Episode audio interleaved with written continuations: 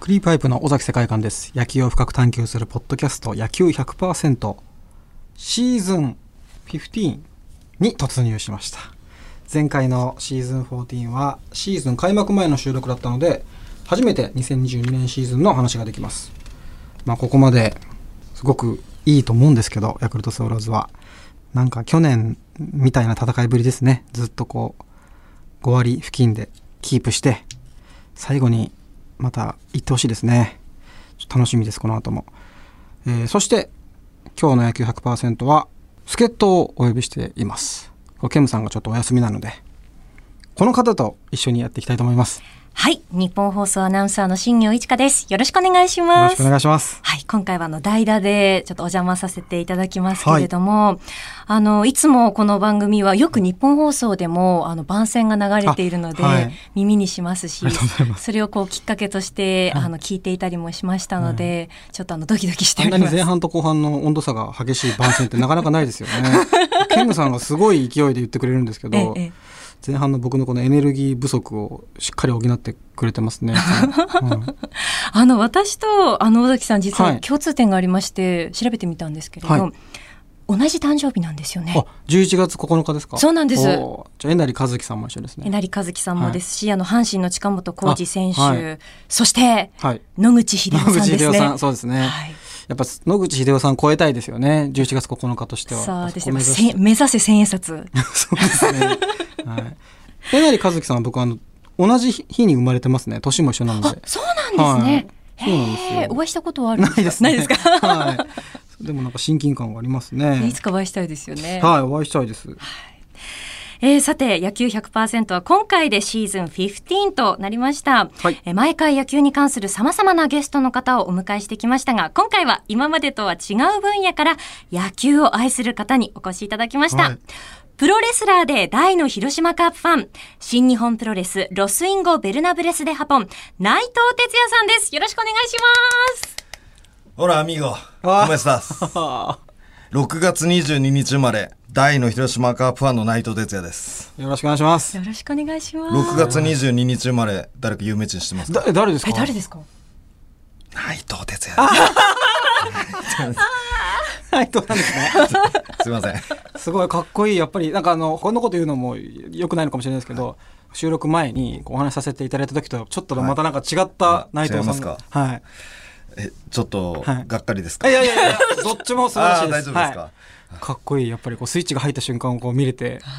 なんかどどうなんですか、そういうのってなんかあるんですかこう切り替えというかスイッチですか、はいあの、俺は、入場前とかは、いすごくドキドキしてるんですけど、ああのもう早く終わんないかな。試合中止にならないかなってえー、あそんな感じなんですか思いながらドキドキしてるんですけど、はやっぱ入場して、はい入場ゲートを出ておはい客様の前に一歩出ると、もう見てくれへー俺を見てくれともう楽しくて楽しくてしょうがなくて、はいっていうスイッチの切り替えはやっぱ確かにありますねでもやっぱりあの入場テーマがあるじゃないですか、はいあれがでかいですよねでかいと思いますねはいもうあのチャンステーマにもなっている、はい、スターダスト。そうなんですよ僕はいつも神宮球場でドキドキしながら聞いてるじゃないですか、もうピンチの時に流これとるのはで嫌いな曲じゃないですかそう 怖いんですよねですよねあれが流れるともうだんだん攻め込まれてるような気持ちにあれすごいでもなんかこう相手のファンの心にも響く、あはい、曲ですねなんかこうやばいんじゃないかって思うんですよね あれ聞いてーると。あーそうですか、うんあのこういう曲がいい曲こういうテンポの曲がいいっていうのをすごくいろいろリクエストして作ってもらった曲なんで,、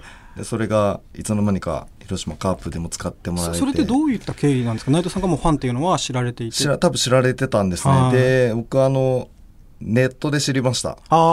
あそうなんですねえ、使われてんのあそれないんですかその申請というか僕への知らせはなかったですね。ええそうなんでですねも、あと今、応援団以外にも、あの、クリアレン投手が使ってくれてて、ああ,、はいの、松田スタジアムでマウンドに上がるときにはい流してくれるんですけど、はいその例に関しては使っていいかという。あそこはあるんですね、はい確かにああのの許可が来ました神宮球場でそのマキシマム・ザ・ホルモンというバンドの曲も使われていて、カープの応援歌で、あの2文字の選手結あーはいはい構多いじゃないですか、はいその時にホルモンの曲が使われていて、そのホルモンの大輔藩という方はがいはい野球ファンなので、はいメールしその場でなんか使われてますよって言ったら知らなかったですねやっぱりそういうも応援んな団んもでちすょっかとね。じゃあまた経緯が違うんですよねそのあ発ー信かもしれないですね。うんそれこそね、すごいあの栗投手が登場するときは、内藤さんのコメントも入ってますよね。そうなんですよ。毎年あのスタジオに取りに行って、はい去年と今年は違うので、ぜひ松田スタジアムで。それを登場する前に、はい内藤さんのコメントが流れるんですかそうなんですよ。僕のスターダストが流れつつ、えー僕のコメントが流れながら、はい栗選手があの投球練習始めるっていう。それ最高ですねそうなんですよ。選手送り出してますからね。はい。まあだから僕のおかげで勝ってると言っても過言ではない。はい去年最多勝投手からそうですよねそうなんですようんそれ栗投手はプロレスファンなんですかあの少し知ってたみたいで、共通の知り合いを通して知り合ってからはすごくあの新日本プロレスを見てくれるようになってあのオフの時、はいシーズンオフなんかははい会場に来てくれたりなんかもして、あはいーすごいな、嬉しいですね。あと内藤さん僕近いんですよ地元が僕葛飾区出身なのでああらま足立区のどどちらですか足立区の中央本町っていう中央足立区役所があるあたりなんですけど駅で言ったらどこになるんですか五反野あ五反野五反野かなあ僕初めてライブをやった会場は梅島のライブハウスでした本当ですか、はいあらはパチンコ屋の横にほんとちっちゃいライブハウスがあって、いはいはあと10代の頃は東武ストアでずっと梅島駅前の、はい、東武ストアで働いてましたいええ夜勤のバイトがきつくて、はいはいはいはい、もう人生の苦しみをそこでしっかり味わって今がありますね。あじゃあどっかですれ違ってたかもしれないですねそうですね。年もちょっと近いので。そうですよね、はい今ちょっと出身地のあの出身地の話も出ましたけれども、改めてですね内藤哲也さんのプロフィールをごはい紹介します,、お願いし1982年東京の足立区のお生まれ39歳です高校3年生の夏サッカー部で最後の大会に敗れて引退すると子供の頃からの夢を叶えるためにえアニマル浜口さんのトレーニングジムに入り2005年に新日本プロレスに入門2015年に現在のユニットロスインゴベルナブレスでハポンを結成しました主なタイトルは IWGP ヘビー級王座 IWGP インターコンチネンタル王座ネバー無差別級王座そして5月1日に福岡ペイペイドームで行われた大会では IWGP 世界ヘビー級選手権試合で岡田和親さんと対戦しました。今年創立50周年を迎える新日本プロレスで活躍する選手の一人です。えーそんな内藤選手は熱烈なカープファンでマツダスタジアムのビジョンに流れるそれいけカープ著名カープファンリレー映像にも出演されています。えーそしてあの先ほどにもね、あの話ありましたけれども、自身の入場テーマ曲「スターダスト」が2018年からチャンステーマとしても使用されるなど、カープファンにもおなじみの存在となっています。でも足立区はでいこう生活していて、はいどうしてカープのファンだったんですか。あのまあ自然と巨人ファンから入らないですかあ東京の人間やっそうですね。ぱどうしても試合中継が、はい、そうですよね。はいはい巨人戦は絶対あるので当時、絶対あったので、はだから僕も巨人ファンから入ったんですけど、えー原辰徳さんが好きで、い。はえーずっと巨人ファンでいたんですけど原さんの出番が少なくなってきたあたりかあら巨人戦の中継を見ててカープ戦が、い。はい。もう広島市民球場が真っ赤に染まると。あもうカープファンしかいないようはない球場で、しかも足をガンガン使っあ。て、うんそういう野球を見ている時に、うん、あの子供って割と足速いとモテるじゃないですかああ、確 かに。足速い人へ小の憧学生のれっ時てっだてそうでしたよね。ですよねはい。からそういう足速いイコールかっこいいっていうところからすごい入っそてっのちゃっ頃ってて野村選手野村さんとかそうですね尾形さんとかああそっか一番でせんあホームラン打てる、はいそういう野球を見てもう一気に引き込まれてしまってええでもすごいなんか打線もすごいや僕は小学生の頃の、はそうなんですよ今振り返るとものすごい打線い、でしたね正田選手もいて、金本選手、えはい、で江藤江藤さんもいまししたはいあれ外国人だとブラウン選手とまかですあか、そうですねでもまあ僕が好きになった後、ロペス選手とあかあはいはいはい、うんまああとまあ日本人あの前田さんもいましたし金本さんもいましたそしうですねうんすごい打線だったですねピッチャーもすごかったですよすごかっねたですねはい笹岡さんももちろん川口さんもいて川口さんでも僕がファンになった時はもういなかったあいなかったですかあ巨人に行っちゃっいっちゃってましたねああそうか僕も結構その時は、まあ、ヤクルトファンだったんですけど、はいえもう最初からですかそうですね父親の影響で、はあはい、やっぱり巨人がみんな好きなんですよね学校でも、あーはい、でバカにされてはい僕は学校行く時もあのビニール傘持って行ってたんですよ 晴れてても晴れてあ 晴れててさすがに行かないですあーそけうどです雨雨降ったらよし来たと思ってあーそれで行ってなんだその変な傘って言われながら行ってましたねそうかそうなんですねえーということでですね、はいプロレス界きっての野球好き内藤哲也さんとお送りする今回のシーズン15第1回テーマがございまして、こちらです内藤哲也さんの制御不能な野球愛とは先ほどからたっぷり溢れまくっているんですけれども、うんはえープロレス界では制御不能なカリスマとも呼ばれている内藤哲也さんですが野球愛も制御不能なほどに強いと言われております、えーまず第1回目はですね内藤さんが野球をいかに愛されているかたっぷりと引き続き語っていただきたいと思います、これ試合前に、あの試合見たりはされるん でそすれは当かたり前の話ですねああはいえーーダゾーンで見たりもされますか、はいああそうですよね入ってますはい僕もあのライブのはい本編終わってからアンコールまでの間にも見たりしてました、 えあそんな時間にですか結構短い時間結で構短い 時間に、はい、してましたねでも今アンコールなくやってないので、うん今はもう終わってからすぐ見てるんですけど動画ももちろんですしあと、普通の一級速報カーでプのはい、はもう見てて、はいあのたとえカープがリードされてたとしても、はい俺がこの試合で頑張ればあー試合後逆転してんじゃないかと、はいはいそういう試合へのモチベーションになってまなするほど負けててもそれはそれでそうですね、はい勝ってたらもっと点差が開くんじゃなういか、ーんどれぐらい前まで見られもまうすかギリギリですねギリギリ自分の曲が鳴ってるぐらいに、うわはいはい出る直前まで見てますですねあなので入場ゲートの裏まで、あはい自分の携帯を持ってってるので、はいほんとギリギリまでチェックしながら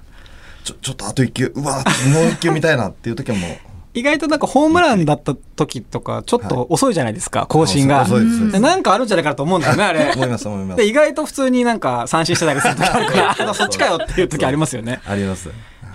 あのもちろんそのカープの勝ち負けにモチベーションが左右されると思うんですけど、はいご自身がそのプロレスの試合やっていて、はいまあ、勝つともちろん嬉しいと思うんですけど、はい負けた時とかどんな気持ちになるんですか、試合で負けた時ですか、はうーんあのもちろんじゃあここからどうやっていはい、今日の負けを取り返しに行くかっていうのを考えますけど、まあでも僕的にはそれでいいんですよあーね次頑張ればいいでいいんですけど、はでもその日会場に来てくれているお客様にとっては次ナイトが勝とうがでも今見てくれてる人は今なんで、はいうんだからうーんやっぱ取り返さなきゃいけないなっていう気持ちとともに、今日皆様に勝つ姿をお見せできなかった悔しさっていうのはやっぱ残るんで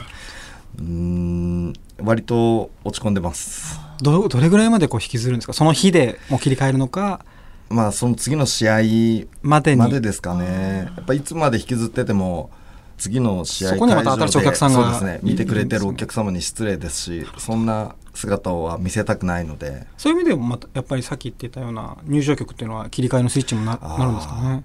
なると思いますね。ですし、うん、そういう意味で切り替えは割と早いかもしれないですね。はいはいでもそこは野球選手と一緒ですよね、やっぱりその、うんこの試合で打てないと、はそのお客さんがまた次見てくれるかもわからないっていうのは、はいそういうのって重ねたりしますか、結構野球選手のそあの、の本当に失礼ながら、はいはい、重ねてあー割と親近感は聞きながら見させてもらってます。内藤さんはどういったタイプの選手にご自身を重ねることが多いですか、あの僕自身結構怪我が多いのであ怪我を抱えてる選手なんかを見ると、はいうんちょっとこう親近感湧いてしまいますね。今、カープで一番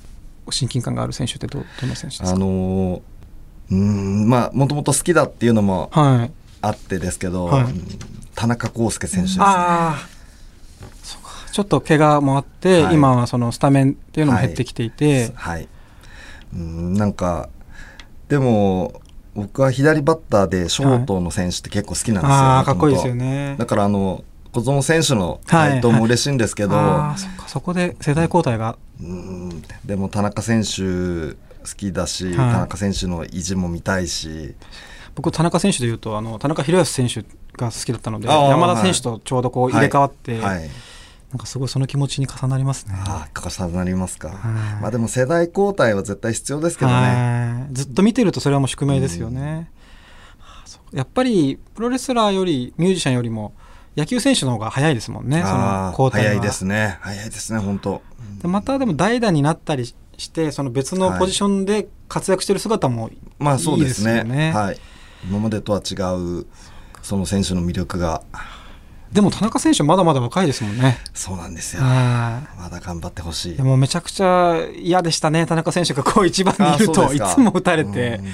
ホームランも打つじゃないですか、はい足も速いし、はい守備もうまいし、でもやっぱショートの選手ってやっぱり大変じゃないですか、すごくこう負担も多いし多、いですよねんはいああ、そうか、それなんかすごくその話はなんかこう共感しやまっす。ぱ僕自身も野球やってた時にはい、一番ショートだったんですよだから余計一番ショートの選手への思い入れは強いですし、あーうんショートっていいいいなってかっこいいですよ大ね好。きですね僕はショートか。じゃあなんかちょっと注目します、今年、田中選手に、えカープ戦。もう乗り換えちゃいましょうだって今赤いの着てるじゃないですかそうですね、赤い。あれちょっとだいぶくすんでますすけどね。実はちょっともう来ちゃってもるじしゃないかでしすか て、いやもう本当僕はもう悔しいんですよあの神宮が真っ赤になるのがあー本当もうねあれがもう、もうあれはもうはホームですよ